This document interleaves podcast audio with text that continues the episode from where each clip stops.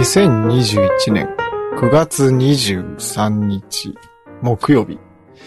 22時5分です。最近一応毎日配信しようかなと思っているんですけれども、やっぱり子供が寝てる時間に配信する形になるので、まあ早朝か夜っていう形になってい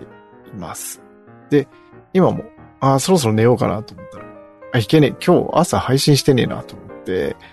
収録ボタンをバッと押したところでございます。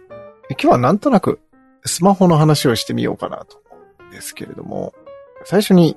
結論から申し上げると、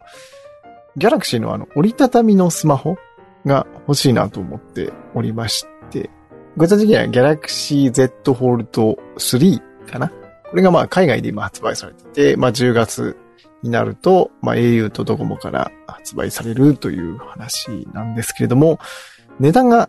20万円オーバーなんですよね。いやいや、買えないよっていう。これでも、3っていうだけあって、3年前に初代が出てきたのかなで、さらに遡ると、あの、スマホを私使い始めたのも結構早くて、ま、iPhone は、に飛びついたのは結構、まあ、5からかな？自分 iPhone 使い始めたのは iPhone5。長くなったところからですね。なんですけれども、えっと、ドコモで HTC の HT03A って言ったらいいな？トラックボール付きの Android が出てきた時、まだ1.6とかじゃないですかね、Android。ドーナツとか、エクレアとか、まあそういうお菓子の名前がついてたと思うんですけど、今もついてるのかな？なんかちょっと脱線しちゃったんですけれども、あの、自分の使い方としては、スマホは画面が大きければ大きい方がいいと思っていて、結構、あの、電子書籍、まあ、Kindle とかもスマホで読むことが多いんで、画面が大きければ大きいほどいいんですよね。ただ、どうしてもタブレットが合わないんですよ。なんかうまく説明できないんですけれども、あの、ポケットに入るサイズじゃないと、どうも持ち歩かないんですよね。で、タブレットもいくつか試してみたりとかしたんですけれども、一番最初に試したのが、なんだろう、エクスペリア Z タブレットだったっけな？初代のドコモから出たやつなんですけれども、これもかなり、あのいいタブレットだったんですけれども、あんまり有効的に活用できないまま、まあまだ持ってたりもするんですけれども、で、そうなると、ポケットに入る最大サイズのスマホがいいっていう形になった。ただ、大きいスマホってまあ使いづらいっちゃ使いづらいんですよね。で、そういう意味で、これもソニーになっちゃうんですけど、Xperia Z Ultra っていうあの、熱狂的なファンがいるスマホがあって、ちょっと Google 先生に聞いてみて、画像を見てもらうとわかると思うんですけども、サイズ感的には、カーナビの画面ぐらいのスマホを持ち歩くみたいなイメージですかね。これがズボンの後ろのポケットにギリギリ入るサイズですごく良かったんですけれども、あんまり一般受けしなかったみたいで、後継機が出ないっていうことになって、これもまだうちにあるんじゃないかな。ちょっと SIM スロットが壊れちゃって、モバイルデータ通信ができなくなっちゃったような気がしたんですけれども。で、そうなると、その、Xperia Z Ultra 以上のサイズを求めると、単純にやっぱ、二つ折りとかっていうイノベーションが必要になるなと思っていて。で、それが出たのが3年前ですよ。